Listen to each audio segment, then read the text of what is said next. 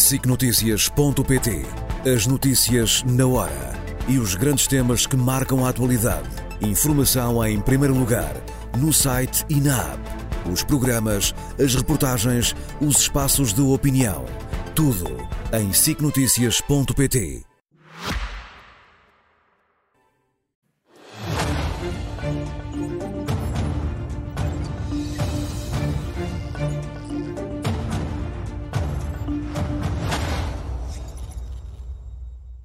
Hoje, com destaque para o ataque a Israel e a declaração de estado de guerra, mas na política nacional há tempo também para analisar a entrevista de António Costa, aos desafios do Orçamento do Estado para o próximo ano, até à situação crítica na saúde, mas hoje, inevitavelmente, Luís Marcos Mendes, muito boa noite. Olá, Clara, boa noite. Boa noite. Vai começar uh, pelo, por, pela situação israelo-palestiniana, por este ataque a, a, Israel, um ataque sem precedentes, já comparado ao 11 de setembro de Israel, como aqui ouvimos há pouco. Exatamente, um mega atentado.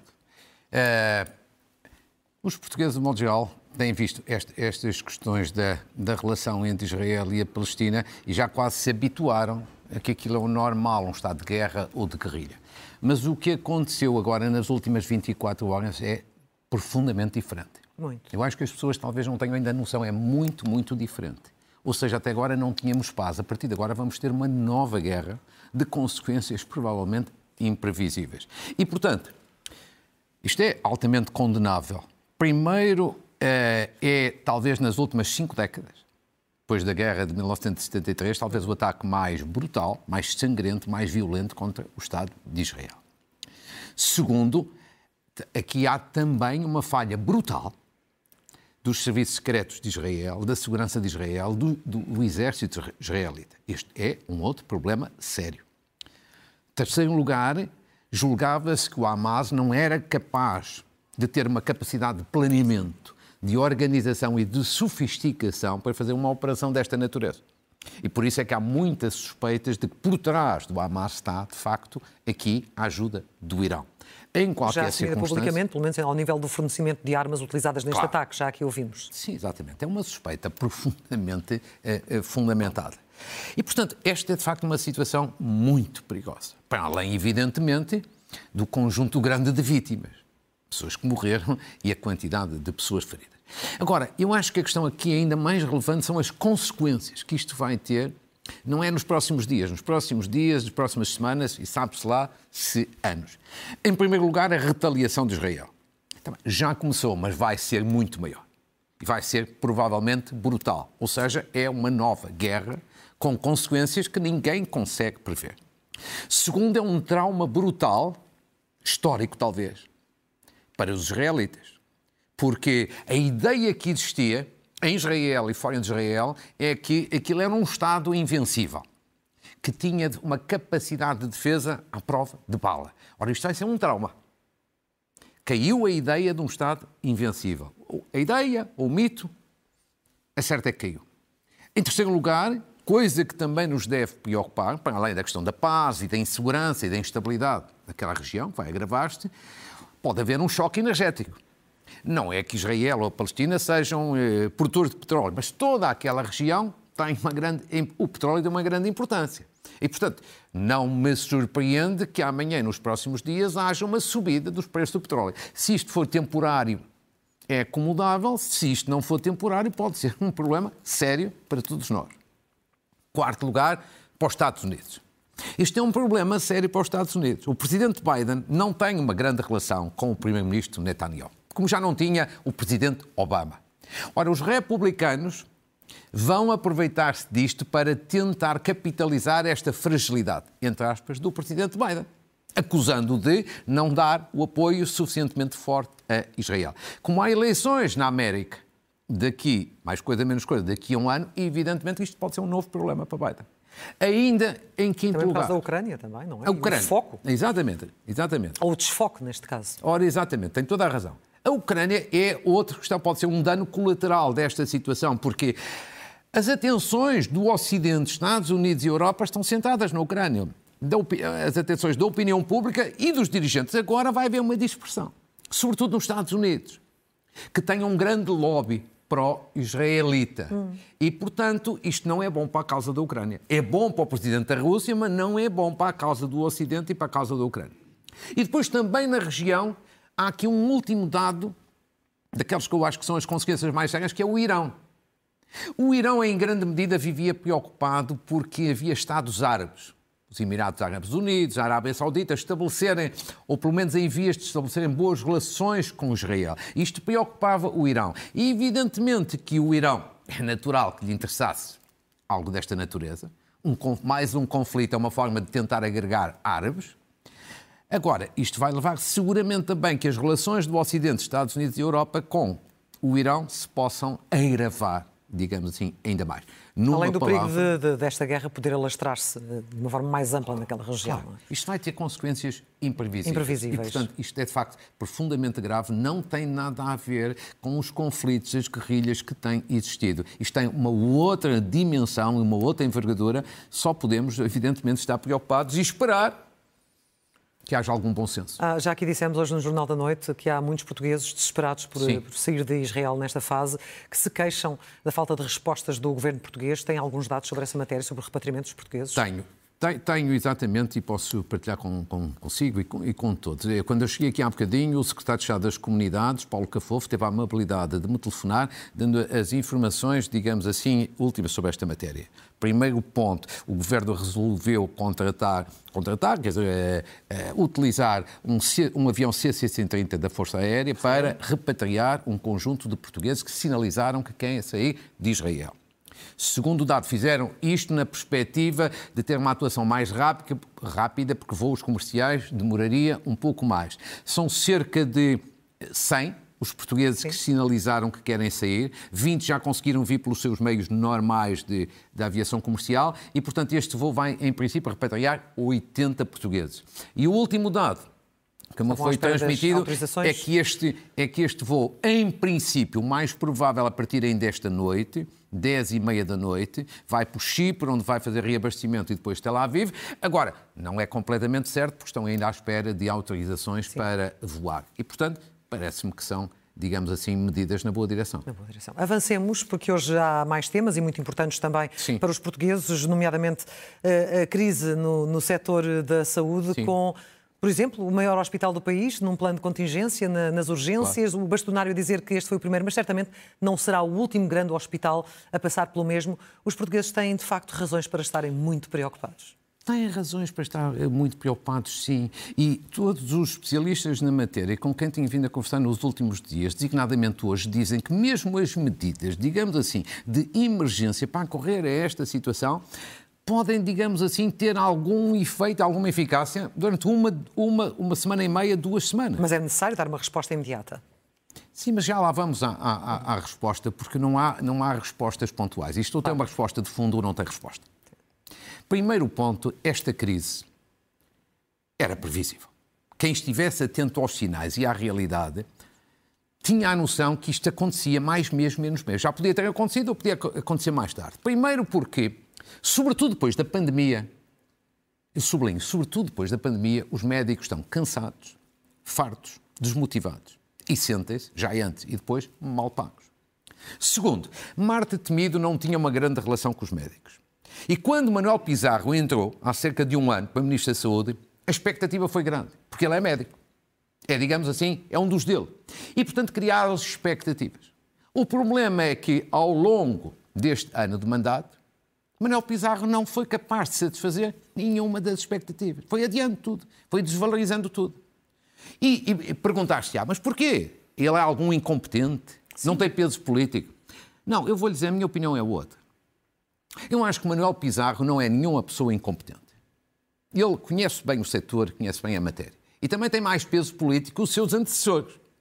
O problema é que a cabeça de Manuel Pizarro está mais no Porto do que no Ministério da Saúde. O que é que isso quer dizer? O grande objetivo de Manuel Pizarro é ser presidente da Câmara do Porto. Nas próximas eleições autárquicas. Candidato do Partido Socialista e presidente da Câmara. Completamente legítimo. Não há, quanto a isso, uma discussão. O mas problema... deixar uma má imagem enquanto Ministro o... da Saúde, isso não será benéfico para uma candidatura Sim, à Câmara do Porto. Com certeza, não? mas e entretanto, como tem a cabeça no Porto, fica sempre a segundo lugar as questões do Ministério da Saúde. E, portanto, aquilo tenta pensar, passar ali nos pingos da chuva. Claro, como você diz, quando uma pessoa não quer resolver, acha que o melhor é adiar, acaba por lhe cair tudo em cima. Veja, por exemplo, esta questão dos estatutos da Comissão Executiva do Serviço Nacional de Saúde. Um ano Quer dizer, depois. Fernando Araújo, que é um homem bom e um homem competente, coitado, está a ser vítima. Isto eu acho que isto já não é uma anormalidade institucional. Eu acho que isto já é ofensivo do ponto de vista pessoal para Fernando Araújo. Então, um ano inteiro e não conseguem aprovar o estatuto.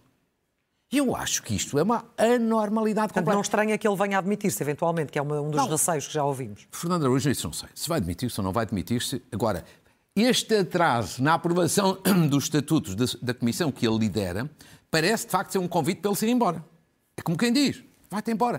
Quer dizer, eu acho que isto é quase ofensivo. Agora, isto é o padrão do Ministro da Saúde, que também nesta crise andou durante dias a desvalorizar. E se não tivesse sido, provavelmente, há uma semana, uma intervenção forte e decisiva do bastonário da Ordem dos Médicos, às tantas o Ministro continuava a desvalorizar.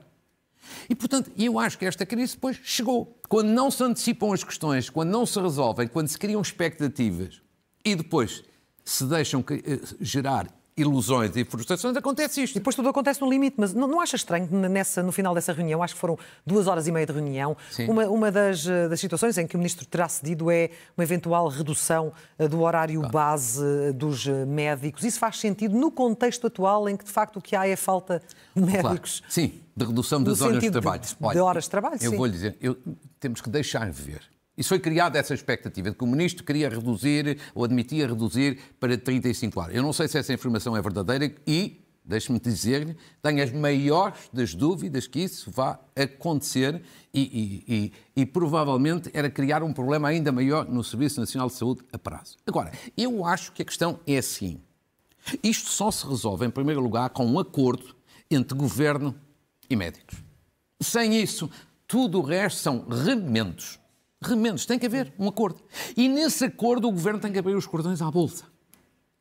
Os- é preciso melhores condições de trabalho para os médicos e eles precisam ter o seu estatuto salarial, profissional, substancialmente melhorado. Segundo, é preciso que se perceba que é preciso mudanças no Serviço Nacional de Saúde, mas elas não se fazem contra os médicos nem sem a ajuda dos médicos. A sua motivação é essencial. Eu vi ontem quatro médicos numa reportagem no público. Gente jovem de 40, 50 anos, profundamente desmotivados com a questão salarial e com todo o projeto profissional. É preciso atender, atender a isto. Agora, queria também acrescentar o seguinte: é aquilo que eu penso relativamente ao governo e aos médicos. Quanto mais tempo demorar a chegarem a um entendimento, pior para ambas as partes.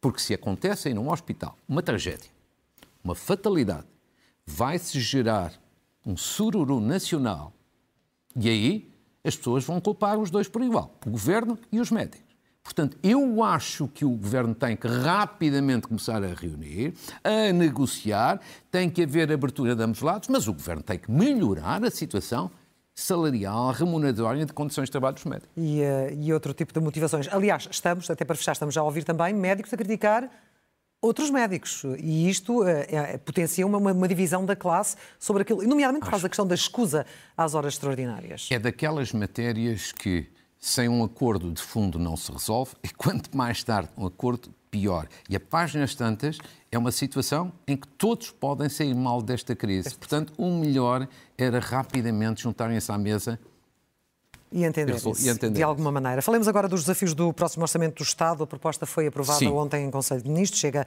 à Assembleia da República na próxima terça-feira. Já são conhecidas as linhas gerais. O que é que quer destacar? Ainda não se conhece muita coisa, claro. Algumas. Ainda não se conhece. Sim, Poucas. Sim, mas, mas poucas. Eh, Digamos que a 48 horas da apresentação do orçamento é capaz de ser dos anos em que menos coisas se sabem. Mas, enfim, algumas coisas que sabem e outras que consegui apurar. Traduzindo aqui em dois quadros, vamos ver alguns números importantes. E depois já lhe direi a minha opinião.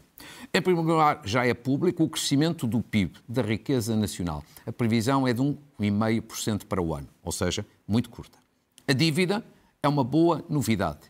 Vai ficar no próximo ano, vai ser a previsão do orçamento, abaixo de 100% do PIB. Porque é que isto é importante. É a primeira vez que isto acontece desde 2009. Sim. E isto dá-nos muita credibilidade eh, em termos internacionais. Terceiro dado importante, inflação. a previsão vai ser na ordem dos 3%, ligeiramente acima ou ligeiramente abaixo, cerca de 3% para o próximo ano. E, em princípio, ficará em 4,6% este ano 2023. Ou seja, o objetivo do Banco Central Europeu dos 2%, no caso de Portugal, está em princípio próximo, no próximo ano, se alcançar. Uhum. Depois, salários. O acordo feito ontem entre o Governo e algumas centrais, eh, patronais e sindicais, aponta para aumentos na ordem de 5%, referencial mínimo de 5% nos aumentos no setor privado, com uma taxa de desemprego de 6,7%. E depois a maior das novidades, pelo menos pelo que apurei até ao momento. A redução do IRS vai ir além de 500 milhões de, euro, de euros, que era o valor que até ao momento estava anunciado e que estava inscrito no plano de estabilidade. Vai além? Vai. Quão além? O quão além, exatamente, ainda não se sabe. O Governo não tem completamente fechado, definitivamente fechado, esse valor. Mas o que lhe posso dizer são três coisas. Em primeiro lugar, vai bastante além dos 500 milhões. Pode até ser qualquer coisa na ordem de mil milhões, ligeiramente mais ou ligeiramente menos, dependendo de algumas condições. Portanto, é um, um alívio fiscal bem maior do que aquele que tem sido referenciado. Segundo, há uma coisa que é indiscutível, é, independentemente do valor final, que é este plano de alívio fiscal estava previsto para quatro anos: 2024, 2025, 2026, 2027. O governo tem a intenção, aquilo que eu apurei, de antecipar valores que estariam previstos lá para 2026, 2027, agora para 2024. O valor final deve estar a ser fechado, digamos assim, nas próximas horas e até amanhã. Mas é, apesar de tudo, veremos. um orçamento de contenção, um orçamento prudente, poderia ir mais além em algumas áreas? Daquilo que se conhece destes dados, alguns que, que agora aqui disse em primeira mão, eu diria três coisas. No plano financeiro é um orçamento prudente. E bem, e aí só é de elogiar. Porquê? Porque aponta para uma continuada redução da dívida. E isso é positivo. Uma dívida eh, em percentagem do PIB, num rácio em percentagem do PIB abaixo de 100%, é bom. Nós já chegámos a um pico, eh, nos tempos difíceis, de quase 140%. Então, desculpem, aí próximo. E, portanto, isso é positivo. Dá credibilidade. Junto dos mercados, nós ficamos numa boa posição. Isto é indiscutivelmente muito positivo. A prudência aqui é boa conselheira. Segundo, eu acho que no domínio salarial, para já, daquilo que se conhece, acho que é positivo, mas é insuficiente. Eu gostava mais que o Governo tivesse sido sensível, por exemplo, à proposta que a CIPA apresentou relativamente àquele bónus salarial. Agora, como falta ainda saber exatamente qual é a dimensão do alívio fiscal, temos que esperar para ver. Uhum. O que me parece pior de todo é a parte económica, é o domínio económico.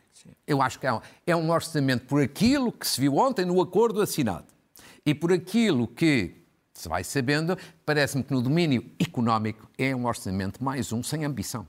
Sem ambição. Não há ambição no plano económico. Não é apenas vamos crescer um ponto e meio. É curto, é medíocre. Claro que o governo diz a conjuntura externa é muito adversa, muito favorável. Sem dúvida. Mas mesmo assim, há países na Europa que vão crescer mais do que nós, como ao longo destes anos tem acontecido. O governo continua sem ter uma política de mudança deste nosso modelo de crescimento e desenvolvimento para que o país cresça mais. Numa e, altura portanto, em que tem tantos milhões de, de e, fundos para aplicar. E, portanto, neste plano eu acho que continua a ser um, um orçamento sem ambição económica. Aparentemente, para já, é a falha que eu mais deteto no orçamento. E, e nos Falta apoios sociais? Nos apoios sociais o que é que isso, pode antever? Isso, isso, isso, isso, temos que ver, no, no, nos apoios sociais temos que, temos que ver, em qualquer circunstância, há uma, há, há, há uma questão de um apoio social que eu acho um bocadinho difícil de compreender, que é no domínio do, do apoio ao crédito à habitação. Bonificação de juros. Sim.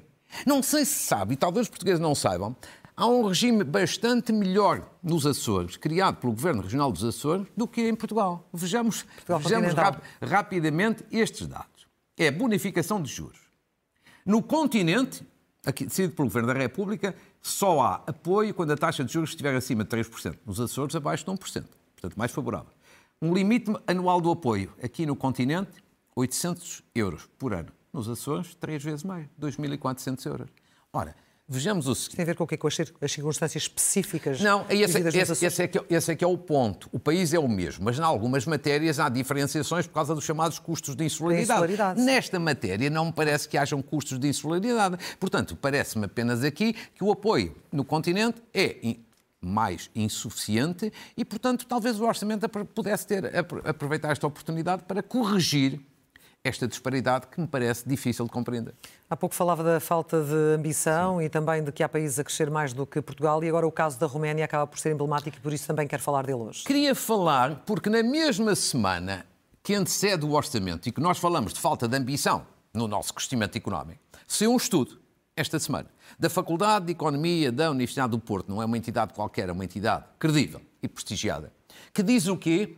Segundo esse estudo, a Roménia que há 20 anos era dos países mais pobres da Europa, termos a ultrapassado já em PIB per capita, ou seja, nível de vida, em 2022. Hum. Vejamos rapidamente os dados de partida e de chegada. Segundo este estudo e também dados do Eurostat, ou seja, em 2022, há, há 21 anos, eh, nós tínhamos um PIB 84% da média europeia. A Roménia não chegava a 30%. Veja-se esta disparidade enorme. Agora vejamos 20 anos depois. 77, 77. Empatados. Estamos equiparados. E segundo diz o estudo, quando saírem os próximos dados relativamente à população, já se constatará que já fomos ultrapassados em 2022. Agora, isto são os números de partida e de chegada. Agora vejamos a mesma realidade, mas num gráfico para ver a evolução ao longo deste fim. Ora, vejamos, vejamos ali Portugal, a linha a vermelho. Uma situação de estabilidade e de descida. Certo. Agora, veja a branco a linha da Roménia. A Roménia. A Roménia, durante 20 anos, sempre a crescer e, portanto, ou nos ultrapassou já, ou está a ultrapassar. Agora, perguntar-se-á. Mas, mas que políticas é que implementou? O que é que, o que, é que fez que, que desse estes resultados? E não, e as grandes diferenças também aqui estão, sobretudo, no domínio fiscal, nos impostos nos impostos. Impostos sobre as pessoas impostos sobre as empresas. Vejamos o essencial. O IRC em Portugal, no máximo com derramas, está em 31,5%. Na Roménia, 16%. Obviamente que há um convite a investir mais na Roménia do que investir em Portugal. O IRS, taxa máxima em Portugal, em Portugal com, a, com as taxas mais as sobretaxas, está em 53%. A Roménia é uma taxa única de 10%. Depois tem, tem, tem algumas, algumas diferenciações. E o IVA também é a taxa máxima 4 pontos abaixo do, a, a, abaixo do, do de Portugal. Ou seja, o que há aqui, claro, a tirar rapidamente é o seguinte: eu não estou a advogar o modelo da Roménia e acho que a Roménia não é bom em tudo. No Estado Social, nós somos mais avançados que a Roménia. Agora, há uma coisa que se constata aqui: é que durante 20 anos, não são 200 anos nem são 40 anos, durante 20 anos, a Roménia passou de um dos países mais pobres da Europa para um país que já tem um PIB per capita igual ao nosso e nós, durante estes 20 anos, 20 anos ou marcamos espaço ou, ou diminuímos. Em termos relativos, perdemos. Ora, isto devia dar para refletir no momento em que se apresenta um orçamento de Estado, que não deve ser apenas uma proposta orçamental, também devia ser uma proposta económica, devíamos refletir nestas matérias, porque isto não é uma questão estatística. Ainda hoje o Jornal de Notícias apresentava um outro estudo que mostra que a classe média portuguesa é, no quadro de, de Europa, classe média que tem perdido mais rendimento e mais poder de compra. É por isso que nós não crescemos economicamente, não há milagres. Também, também não... Falando de reflexão, como é que avalia a, a entrevista que o Primeiro-Ministro deu na passada segunda-feira uh, na, na, TVI, nomeadamente em, no conteúdo, nas respostas que deu a algumas das perguntas que lhe foram colocadas? Alguma surpresa? Deixe-me dizer, eu, eu, eu na entrevista do Primeiro-Ministro distingo entre a forma e o conteúdo. Já vou ao conteúdo, mas primeiro na forma. Na forma eu acho que ele esteve bem. Eu diria, esteve bem porquê? Porque foi sereno, foi sóbrio, não teve ticos de arrogância como, como teve noutras entrevistas no passado. Portanto, eu diria, como Helena Pereira, jornalista do Público, disse no editorial, que ele assimilou os conselhos de Carlos César. Hum. Carlos César tinha dito recentemente o quê? O governo devia ser mais dialogante, mais humilde e, e ter mais espírito de abertura. No conteúdo é que eu acho que foi a maior falha do, do Primeiro-Ministro. Porquê? António Costa passou uma entrevista inteira, em que esteve bem na forma, mas no conteúdo descolado da realidade. Quer dizer, o Primeiro-Ministro fala, sobretudo, saúde, educação, economia, impostos, fala de tudo como se tivesse chegado ao poder agora. Ou se tivesse chegado há seis meses, há oito meses. Olha, os nossos planos são estes. Mas ele está no poder há oito anos, quase oito anos. Quer dizer, em, em, quase nenhuma matéria tem obra, saúde, habitação. Está frustrado. Está frustrado, sim, mas frustrados estamos todos nós por o governo não ter feito aquilo que prometeu. Eu acho que isto, ao fim de oito anos, já é difícil de compreender. E, portanto, já não é muito credível uma pessoa, ao fim de oito anos, é que precisa de tempo. Não é o único. Não, porque repare, oito anos são dois mandatos. Sim. Na prática, Passos Coelho, por exemplo, que é acusado de todos os males do mundo e, e arredores, fez um mandato. António Costa já vai no dobro, dois mandatos. E, portanto, esta falta de obra e de resultados é que é difícil de compreender e não é lá muito credível, acho eu. E amanhã é a vez de Luís Montenegro. É uma é. expectativa é, para essa entrevista. É. Eu, eu, eu, é claro, e há, e há porque, digamos assim, eh, as sondagens ainda não são eh, fantásticas para, para, para o PSD. Bom, e eu acho que Luís Montenegro teve nos últimos tempos dois aspectos positivos. Cortou com a ambiguidade em relação ao Chega, que alimentou durante meses, e começou nos últimos meses a apresentar propostas alternativas. Mas eu acho que o PSD e Luís Montenegro têm ainda um problema sério para resolver. É um problema de comunicação. Ou seja, tem que corrigir a comunicação. E eu acho que há duas questões aqui neste plano da comunicação. Por um lado, o PSD fala muito, há a sensação de que fala muito para a bolha política e mediática e que fala pouco para o povo. Fala pouco para o povo, dos temas que realmente interessam ao povo e com linguagem que o povo entende. E eu acho que este é um aspecto aqui que é importante mudar. Se a linguagem não for eficaz, evidentemente isto depois tem uma repercussão negativa no que as pessoas pensam e nas sondagens. E a segunda parte que tem que corrigir é que o PSD tem, nos últimos tempos, apresentado propostas alternativas. No domínio fiscal, na saúde, na, saúde, na habitação. Sim. Tirando a parte fiscal, que eu acho que as pessoas compreenderam no essencial, eu acho que ninguém se lembra do que é que o PSD propõe de diferente, sei lá, na saúde ou na, ou na habitação.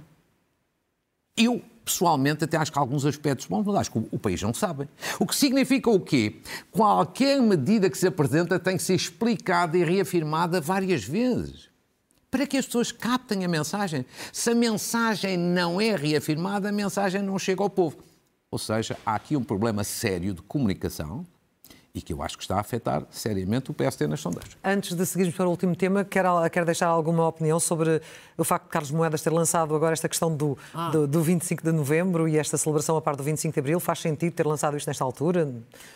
Claro, eu, não, eu devo dizer que vi muita polémica sobre isso, mas eu não, não, não, não, tenho, não tenho nenhuma crítica a fazer a esse respeito. Ou seja, a minha opinião é esta e sou sintético. A grande data fundadora da democracia é o 25 de Abril. Não pode haver discussão a esse respeito. E é a data que une os democratas de direita, do centro e de esquerda. Agora, há uma outra data que eu acho que também é importante, o 25 de novembro, que corrigiu os desvios que existiram a seguir ao 25 de Abril. E até uma, uma certa tentação, uma deriva totalitária de tomada do poder. O 25 de novembro foi um momento essencial.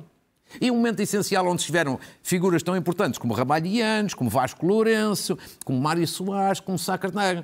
E, portanto, eu não vejo mal em também comemorar, também comemorar, não é colocar no mesmo plano, mas também comemorar o 25 de novembro. O resto tem a mesma opinião que Ana Gomes, uhum. aqui também nossa ilustre colega comentadora, que disse até Mário Soares ficaria insatisfeito se não se comemorasse também o 25 de novembro. Portanto, eu concordo com ele. Muito bem. Avancemos então, porque Portugal faz parte, como sabemos, Sim. de uma candidatura conjunta ao Mundial de Futebol de 2030 e hoje Sim. quero abordar este tema rapidamente, numa altura em que há muitas dúvidas sobre se o país deveria ou não lançar em mais esta aventura. Vamos ver claro, dois pontos eh, eh, no essencial. Primeiro, vejamos rapidamente como é que vai ser o Mundial 2030, porque vai ser substancialmente diferente daquilo que estamos habituados. Isto é, mesmo para as pessoas que não gostam de futebol, eu acho que é informação com algum interesse. Vejamos o que é que era o Euro 2004 em Portugal, 31 jogos, 16 seleções. O Mundial do Qatar, mais recente, o último, 64 jogos e 32 seleções. Agora vejamos o salto enorme para 2030. 104 jogos e 48 seleções. Ou seja, vamos ter mais do triplo dos jogos do Euro e mais, quase o dobro do que houve no Qatar. Eu, pessoalmente, acho que isto é uma boa decisão para Portugal. E porquê é que acho? Rapidamente, por estas cinco ou seis vantagens que vou aqui apresentar. Portanto, Portugal passa a ser co-organizador. Com a Espanha e com Marrocos. Sozinho era impossível. E isto é uma prova com prestígio. Segundo, vai organizar, Portugal vai organizar aqui, portanto, vão, vão realizar-se em Portugal cerca de 18 a 20 jogos mas não há necessidade de ter investimentos nos estádios, que isso é que custa muito dinheiro. Porquê? Porque os estádios da Luz, Alvalade e Dragão já cumprem as regras e serão, portanto, os estádios a serem utilizados. Não, não se vai gastar dinheiro em estádios, linguagem simples. E vamos poder rentabilizar outros estádios em vários pontos do país, porque as várias seleções que cá estão, e são, e são muitas, precisam de apoio nos treinos e no seu acolhimento. Isto também é bom. No plano desportivo, Portugal está automaticamente apurado e joga sempre em casa. Vai jogar sempre em Portugal, menos a final se for à final. E, portanto, também, último dado, uma meia final será em Portugal. Sim. Isto, isto, é um dado adquirido. Depois haverá outra, em princípio, em Marrocos e a final em Madrid. Ou seja, numa palavra, o país ganha em prestígio, ganha em visibilidade e ganha do ponto de vista do retorno turístico. Portanto, acho que é bom. E acho que Fernando Gomes, o presidente da Federação Portuguesa de Futebol, que é o grande obreiro disso, merece aqui um sério cumprimento, uma séria saudação. Acho que é uma boa iniciativa para Portugal. Última nota. Vamos precisar, provavelmente, não direi de um novo aeroporto, porque não, tinha, não teremos novo aeroporto até lá, mas talvez as autoridades tenham que pensar em encontrar, entretanto, uma solução complementar, porque, evidentemente, o aeroporto com uma afluência enorme de atletas, este nosso aeroporto está a romper pelas costuras. costuras o Presidente da Confederação do Turismo, Francisco Calhego, já chamou a atenção disto e eu acho que esta questão merece, de facto, muita atenção. Antes das nossas notas finais, hoje quero começar pelos livros. Três livros. Como temos pouco tempo, três eh, livros. Um livro que vai ser apresentado amanhã de José Pedro Castanheira, um jornalista que tem sempre, de facto, textos de grandíssima qualidade. Os Últimos do Estado Novo é apresentado amanhã com esta curiosidade. É apresentado por um filho de Marcelo Caetano, veja bem, é giro, Miguel Caetano, e a filha de Mário Soares, Isabel Soares. Porquê é que eu acho que não é, é giro, talvez não seja a melhor expressão, porque é que eu acho isto interessante? É interessante? Como diz o Zé Pedro Castanheira, são as vantagens da democracia. Alguém que esteve ligado, digamos assim, ao antigo regime e alguém do novo regime. Depois, um outro livro uh, interessante, Como Mentem as Sondagens, de Luís Paixão Martins que é muito conhecido agora, ainda já, já era antes, porque é, é o grande consultor de comunicação do governo e do primeiro-ministro. É um livro polémico, comecei logo pelo título, mas está bem estruturado e bem fundamentado e é de leitura útil e obrigatória. E como amanhã há duas sondagens a, a sair, sim, sim. uma aqui na SIC e outra na concorrência da TVI, mais uma razão. E depois, um terceiro livro, O Outro Lado da Alegria, que também vai ser apresentado amanhã, ambos amanhã à tarde, de João Baião.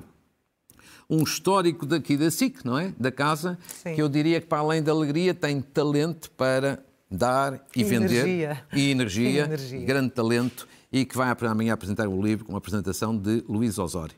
Eh, muitos parabéns a todos. Agora, rapidamente, uma saudação à à Nobel da Paz, foi, foi anunciada esta semana, Naj eh, Mohammadi, que é uma ativista pelos direitos humanos do Irão, presa há 11 anos. Acho que este Prémio Nobel da Paz dá-nos muita esperança eh, que a realidade possa mudar nos próximos anos. Uma saudação a Alice Vieira, uma grande senhora e uma grande escritora. Ganhou o Prémio Ibero-Americano de Literatura Infantil e Juvenil. Parabéns para ela que é uma grande referência nesta área. Saudação a Rosa Mota, a nossa campeã olímpica. Agora bateu o recorde mundial nas meias maratonas para atletas veteranos. Parabéns, ela está sempre em alta. Saudação a Nuno Serra, novo secretário-geral da Confagre. Acho que é uma boa escolha, um antigo deputado por parte de uma grande organização da agricultura. Uma saudação especial à Câmara Municipal de Bragança em Trás-os-Montes, uma cidade lindíssima e do interior, realizou-se o terceiro Festival Internacional de Música Clássica, que teve uma participação enorme, é um caso é, exemplar da cultura a promover o desenvolvimento. Uma saudação ao Hospital da Ordem Terceira do Chiado, que fez esta semana, no dia 4, 350 anos, pouca gente sabe que existe. Uhum. 350 anos, é velho, digamos assim, na, na, sua, na sua existência, mas é muito moderno do ponto de vista dos seus serviços. Uma saudação a duas jornadas científicas, ambas em Trás-os-Montes, também no interior. Estou a terminar. Sim. Jornada de Imagiologia em Movimento que vai ocorrer em Vila Real e a celebração do Dia Mundial do Ostomizado que ocorreu em Chaves. Concluindo, no desporto, uma saudação a Pedro Valgote, Mariana Pinheiro e Diogo Costa, grandes campeões na patinagem artística. Artística, que bom. A seleção de, de judo em júniores também se sagrou, uh, também teve a medalha de bronze. Uh, este fim de semana em Odivelas, Mundial, aqui em Odivelas, e quatro medalhas na Taça do Mundo para uh, o Muay Thai. É sempre bom Também o Muay. Thai. Ouro, É. duas, prata e bronze. E, portanto, aqui uma minha homenagem a este É atleta. para dizer esses atletas. E eu Claro, também, um antes do final, até vou levantar. Não, não, não quero despedir-me de si, porque tenho aqui uma, Ah. uma, Então? uma surpresa. Aqui está. Porque amanhã é Ah, lançada muito a nova SIC Notícias com um novo logo, uma marca Ah. de força, novos cenários, a aposta nos melhores conteúdos de informação e queria entregar-lhe Muito essa, essa caneca que vai estar nas mesas da SIC Exatamente. Notícias para que eh, Muito bem. fique com ela. É a primeira e, portanto, é de, é Muito de bem. guardar. É com todo o gosto. E esta, e esta, é- esta caneca, primeiro, primeiro é bonita, muito bonita, e sobretudo é a primeira imagem que eu tenho da nova imagem da SIC Notícias, Sim. novo grafismo.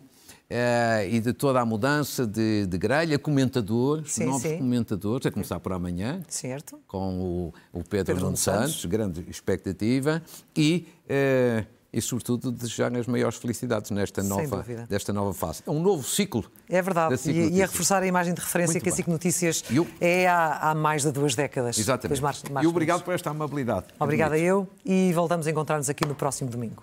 Até lá. muito gosto. Obrigada. sicnoticias.pt As notícias na hora e os grandes temas que marcam a atualidade. Informação em primeiro lugar, no site e na app os programas, as reportagens, os espaços de opinião. Tudo em sicnoticias.pt.